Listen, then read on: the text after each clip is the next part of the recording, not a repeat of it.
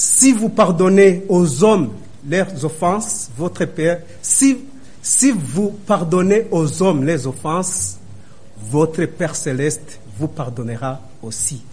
Mais si vous ne pardonnez pas aux hommes, votre Père ne vous pardonnera pas non plus vos offenses.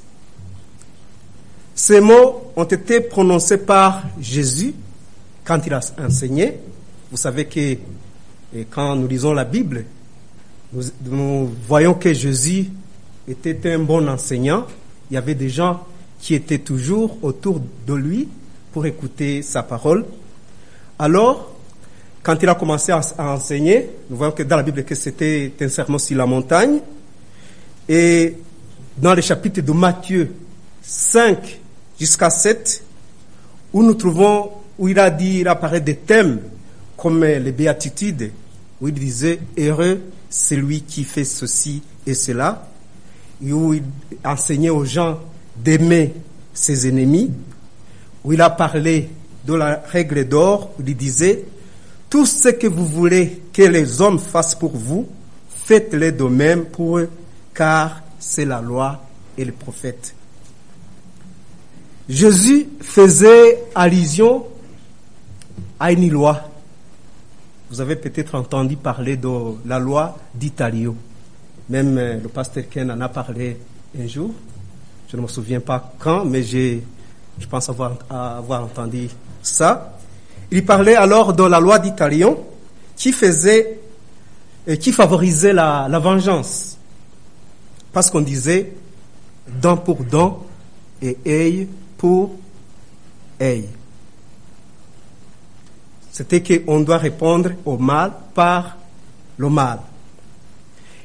Il existe des lois, même des coutumes ou des pratiques qui favorisent la vengeance. J'ai un exemple dans mon pays, là au Burundi, pour que ceux qui ne connaissent pas ma nationalité, moi je suis de nationalité burundaise. Le Burundi, c'est entre le Rwanda, le Congo Zaïre et la Tanzanie. Alors là, nous avons une pratique qui favorise la vengeance, malheureusement. Pourquoi?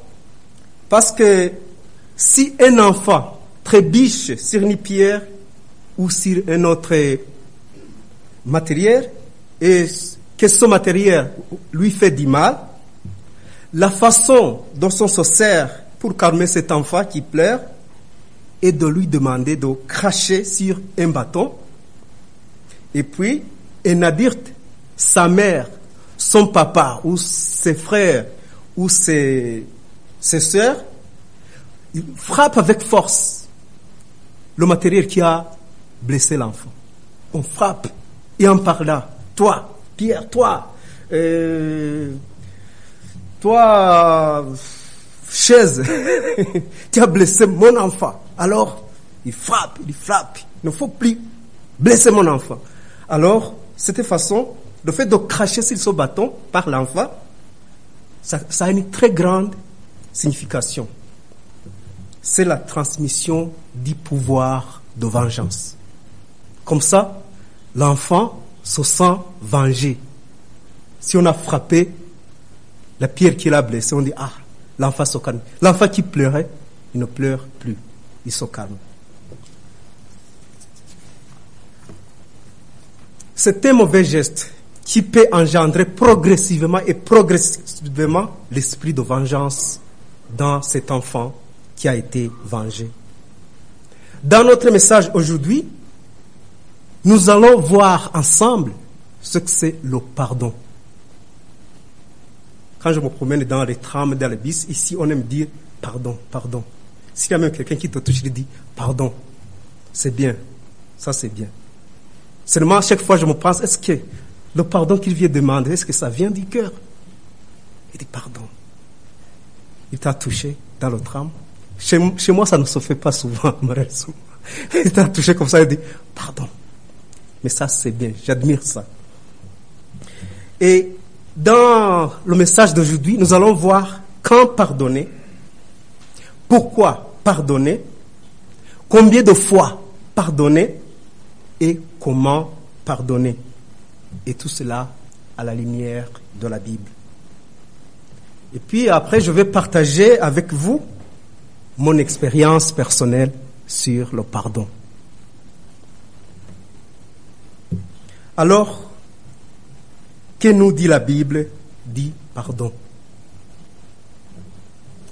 Avant de parler de ce qu'en euh, qu dit la Bible, voyons ce que le monde scientifique dit à propos du pardon. Nous allons nous servir des paroles qui ont été prononcées par un docteur, le docteur Léon Sor, qui est auteur de beaucoup de livres. Il a dit, je crois que l'hostilité de l'homme pour l'homme est le problème central des affaires humaines. Que c'est une maladie à guérir et à prévenir, tout comme le cancer, la tuberculose ou la variole, et que sa cure résultera d'un mode de vie meilleur, plus sain, pas seulement pour les sociétés en général, mais pour chaque individu en particulier. La colère non résolue conduit à l'amertume, à l'hostilité et à la revanche. Mais le pardon conduit à la liberté et à la réconciliation. Pour ceux qui ont fait le latin, moi je n'ai pas fait le latin, j'ai visité Rome on parlait latin, moi je ne comprenais pas. Mais il y a des mots dans le latin, on a des mots comme perdonare, qui signifie donner malgré. C'est-à-dire, je te donne malgré ce que tu m'as fait. Je te donne même si. Même si tu m'as fait du mal, je te pardonne. Dans la Bible, nous trouvons aussi la signification du pardon de tout ce qu'il est et ce qu'il apporte à ceux qui le reçoivent et à ceux qui le donnent. Il y en a qui reçoivent le pardon, il y en a qui donnent, qui pardonnent. Premièrement, il faut préciser que le pardon est d'origine divine. Nous le trouvons au commencement, quand Adam et Ève, nos premiers ancêtres, quand ils ont péché contre Dieu, ils se sont trouvés comment? Ils se sont trouvés nus. Parce qu'ils venaient de, de pécher contre Dieu. Et Dieu, qui pardonne, qu'est-ce qu'il a fait? Il a fabriqué des vêtements et il a caché leur nudité. C'était ça. Ils avaient péché contre Dieu, mais Dieu, par sa grâce, dans son pardon, comme maître dit pardon, il vient, il, vient et il cache leur nudité. C'est une première qualification du réel pardon divin, tel que cela est écrit dans les psaumes. Psaume 32, verset le premier verset du, du psaume, on dit Heureux celui dont la transgression est pardonnée et de le péché couvert. Je pense qu'à ce moment-là, Adam et Ève se sont sentis heureux. Ils avaient peur, mais quand Dieu a fait quelque chose, quand Dieu a couvert leur nudité, ils se sont sentis heureux. Dans l'Ancien Testament, il y a des textes qui parlent du pardon. Et nous allons voir ces textes ou ces, les mots hébreux qui, qui expliquent le mot pardon. Moi, quand je faisais la théologie, je n'étais pas fort, euh, je n'étais pas fort en, hébreu. C'était une langue difficile pour moi. Mais J'aime comment cette langue donne des explications plus que d'autres langues. Il y a le mot qui perd. Le verbe euh, hébreu du cœur est traduit expier et kaprar, qui signifie primitivement couvrir. Sauver prend ensuite le sens de ôter, effacer et expier. Un péché expié est un péché soustrait à la vue de Dieu. C'est un péché qui est couvert.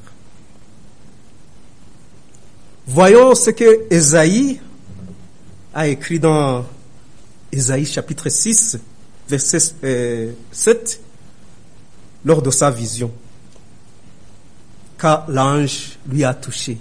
Il a dit, il en toucha ma bouche et dit, ceci a touché tes lèvres, ton iniquité est enlevée et ton péché est expié. C'est Esaïe qui a écrit cela. Ton péché est expié. Ton iniquité est enlevée. Alors c'est ça le mot enlevé ou expié. On trouve aussi en hébreu le mot nasa qui signifie littéralement lever ou enlever. C'est-à-dire, c'est-à-dire lever la condamnation ou ne plus tenir compte de la faute, comme c'est faire comme si elle n'avait pas eu lieu. Dans le passage, il est utilisé, il a toujours le sens de décharger quelqu'un du fardeau de son péché. L'exemple de Psaume 32, verset 5, nous explique bien euh, ce que veut dire pardonner. On dit, je t'ai avoué ma faute. Je n'ai plus caché mes torts. J'ai dit, je reconnaîtrai devant l'Éternel les péchés que j'ai commis. Alors, tu m'as déchargé du poids de ma faute. Une autre version dit, tu as effacé la peine de mon péché. C'est ce que disait David dans les psaumes. Le mot hébreu Nassa, comme nous l'avons dit, concerne les conséquences du péché et le châtiment qui en résulte, avec la notion d'être déchargé d'un fardeau qu'un autre va porter à notre place. Le prophète Esaïe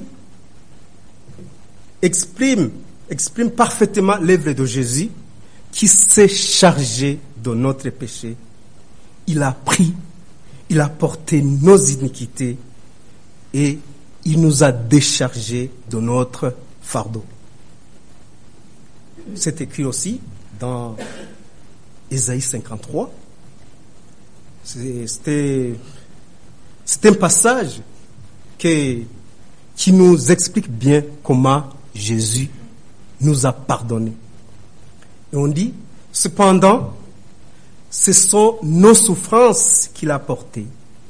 C'est de nos douleurs qu'il s'est chargé et nous l'avons considéré comme puni, frappé de Dieu et humilié. Mais il était blessé pour nos péchés, brisé pour nos iniquités.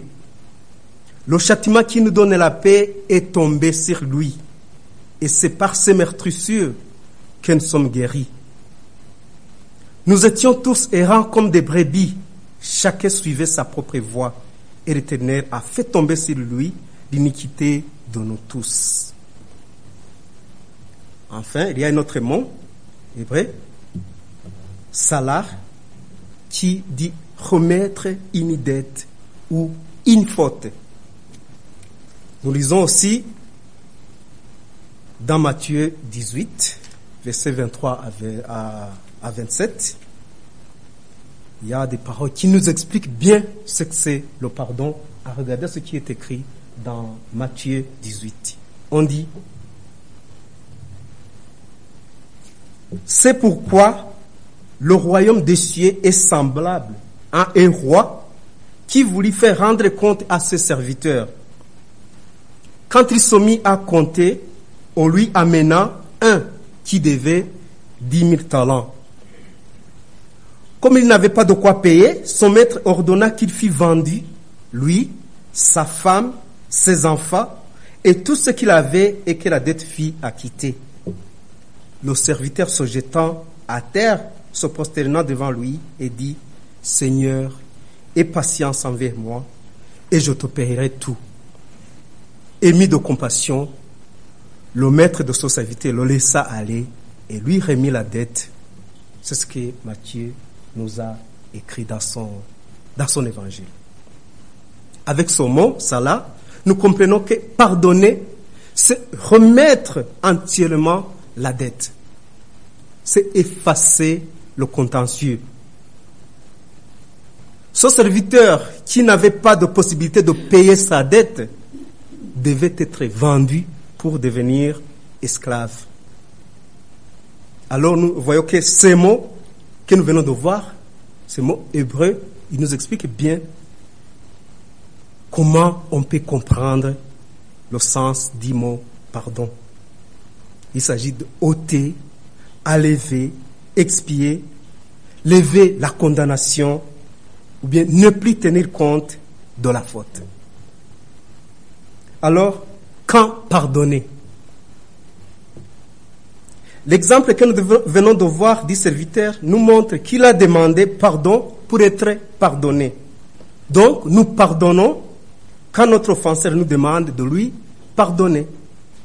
Mais il y a un autre moment qui est plus difficile, surtout quand il s'agit de pardonner quelqu'un qui ne nous a pas demandé pardon. Ça arrive souvent. Pardonner quelqu'un qui ne m'a pas demandé d'être pardonné. Au Burundi, là chez moi, nous avons un proverbe qui dit Le léopard mange ton bétail et se fâche plus que toi. Qu'est-ce que ça veut dire? Ça veut dire que souvent, celui qui t'a fait du mal fait semblant de ne pas se soucier, de ne pas s'en soucier, et même d'intensifier sa haine contre toi. Pouvez-vous pardonner cette personne? Je pense que chacun a sa réponse ici. Quand il s'agit d'un crime grave, ça devient une autre chose. Il a volé ta voiture et il se fâche contre toi. Ça se fait?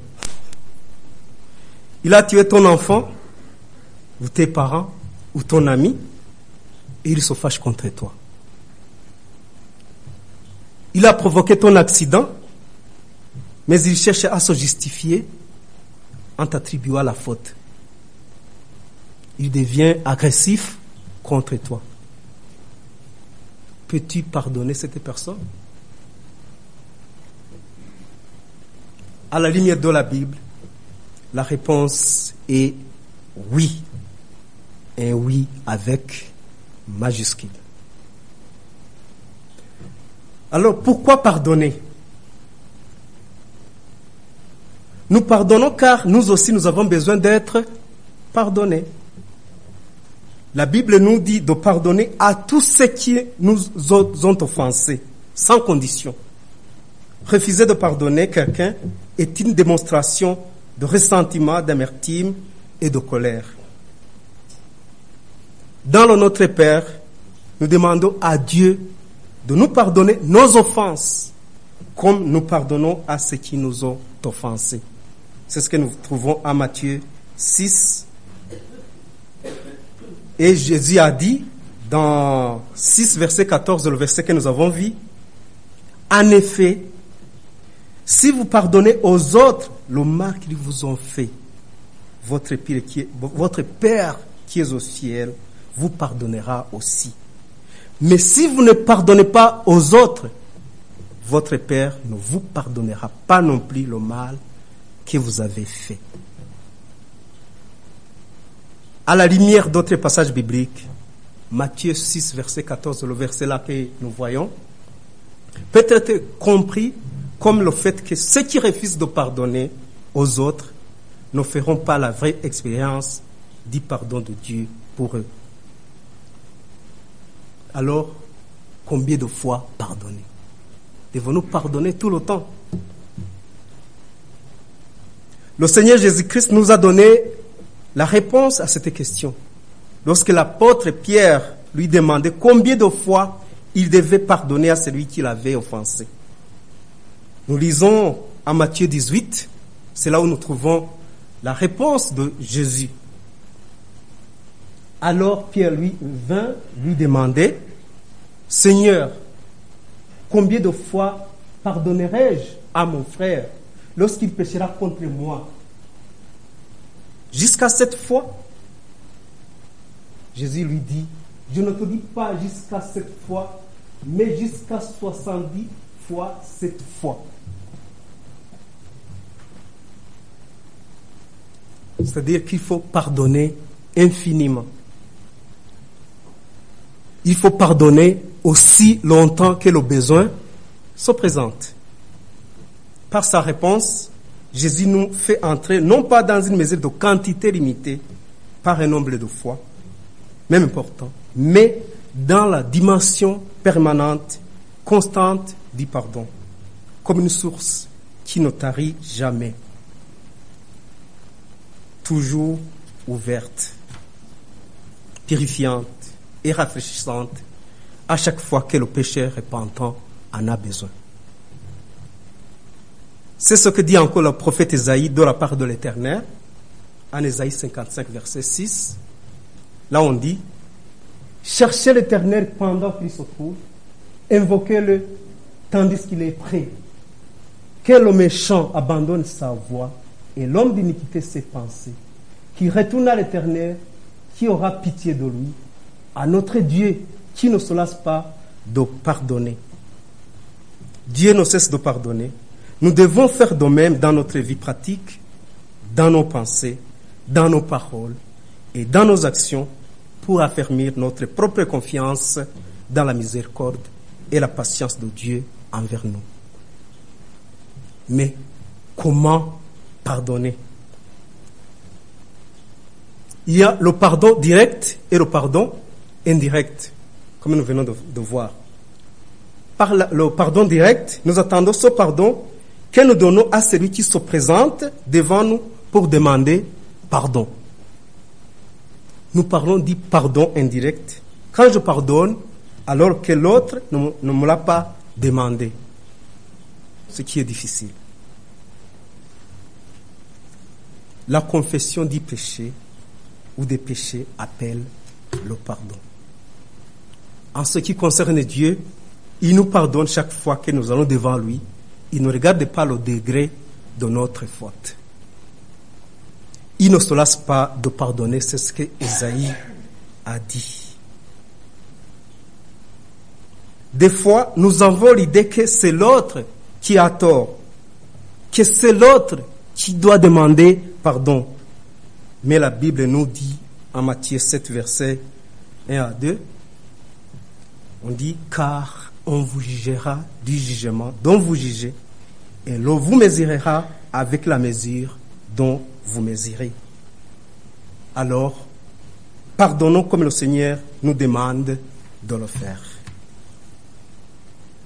Pardonnez-vous réciproquement comme Dieu vous a pardonné en Christ. C'est ce que euh, le livre d'Ésaïe, la lettre d'Ésaïe, de, aux Éphésiens, c'est ce qu'il nous dit. Soyons donc miséricordieux, comme notre Père céleste est miséricordieux. Le pardon, c'est pardonner, c'est difficile. C'est pourquoi je voudrais vous parler de mon expérience personnelle du pardon. Nous qui avons vécu dans les pays, vous avez entendu ce qui s'est passé au Rwanda. On a parlé de, du génocide. C'est partout dans le monde, on a parlé de ce qui s'est passé là-bas. Moi, j'étais là-bas. Parce que moi, même si je suis burundais, mon père est allé travailler au Rwanda comme pasteur. C'est bien lui qui a commencé l'église baptiste du Rwanda. C'était en 1962. Jusqu'en 1994, il avait déjà fondé plus d'une centaine d'églises. Il avait baptisé un grand nombre de personnes que je ne peux pas compter. Alors, la vie, depuis, puisque j'étais allé là-bas avec lui quand j'avais six mois, j'avais des amis là-bas. C'est là où j'ai fait l'école primaire, c'est là où j'ai fait l'école secondaire, même l'université. Alors là, je connaissais beaucoup de personnes. Je ne sais pas si vous pouvez comprendre. Là, dans, en Afrique, les gens vivent sur les collines. Et dans une, sur une colline, on peut trouver, on peut compter facilement 1000 personnes qui habitent sur une colline. Parce que si chaque colline est, habitée par 100 familles, et dans chaque famille, il y a plus de, de 10 personnes. Parce que dans ma famille, moi, euh, dans ma famille, nous étions 12 enfants. Moi, j'étais le neuvième. Alors, si chaque coin, je pouvais voir, là-bas, c'est chez quelqu'un. Là, c'est telle personne. C'est le père de, il y a le père qui s'appelle comme ça, il y a la mère qui s'appelle comme ça, il y a les enfants. Alors, on pouvait connaître mille personnes sur une colline. Et comme il y a, des, collines environnantes, on pouvait connaître plus de 5000 personnes facilement. Et les enfants, comme on n'avait pas beaucoup d'école, tous les enfants venaient sur une même, par exemple, sur une seule école qui pouvait, qui accueillir euh, des enfants qui viennent de, de trois ou quatre collines. Alors là, on se connaissait, on vivait ensemble, on mangeait ensemble, on s'invitait pendant les fêtes. Mais quand il y a eu la guerre, le génocide là, tout a changé. Ceux qui étaient amis sont devenus des ennemis. Tout est devenu catastrophique. Là, j'étais déjà marié. J'avais une femme et deux enfants, un garçon et une fille.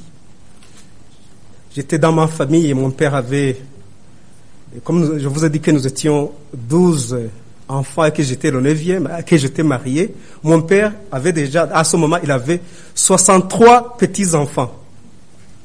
Alors c'était une très grande famille.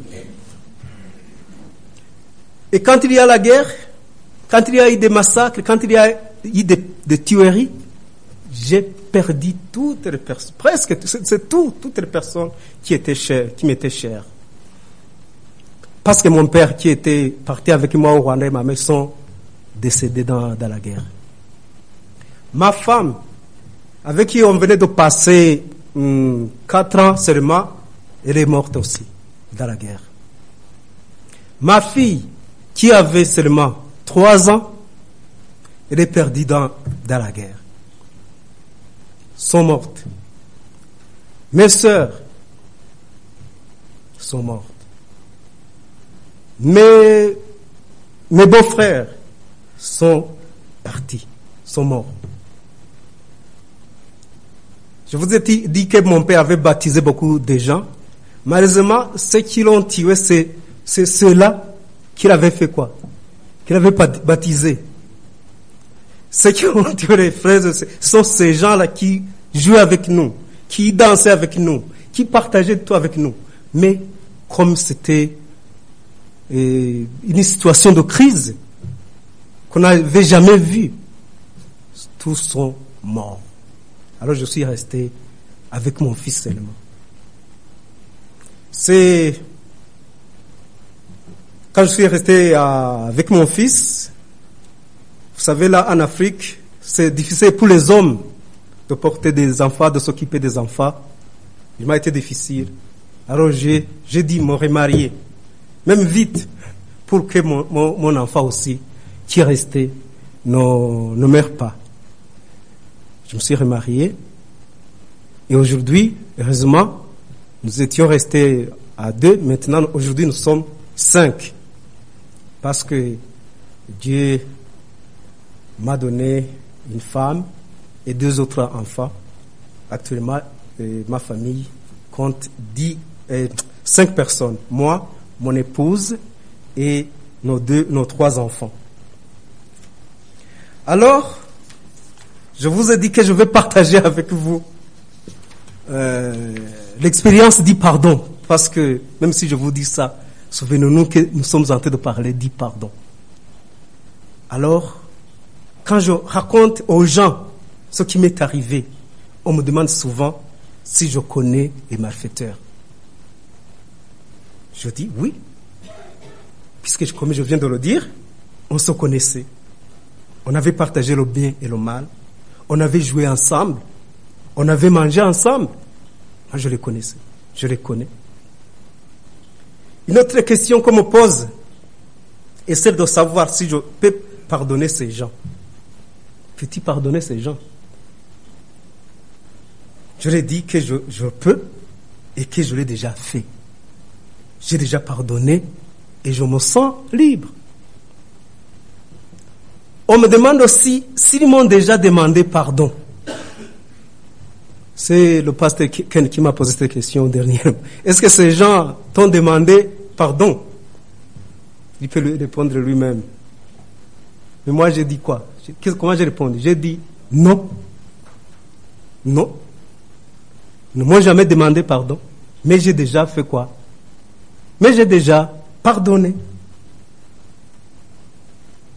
J'ai déjà pardonné pour sortir de quoi? De la prison. Parce que quand on, quand on, quand on garde la rancune, c'est comme si on s'emprisonne soi-même. Mais quand tu pardonnes, tu te sens libre, si tu te sens libéré. Comme ça, quand je marche, quand je le rencontre, je me sens que c'est comme si je rencontre quelqu'un d'autre parmi vous. Alors je me sens libre, je me sens libéré. Alors ma prière pour eux, c'est de les voir repentis. Je ne prie pas euh, pour qu'ils je les trouve euh, souffrants, mais je, prie pour que je les trouve heureux, repentis.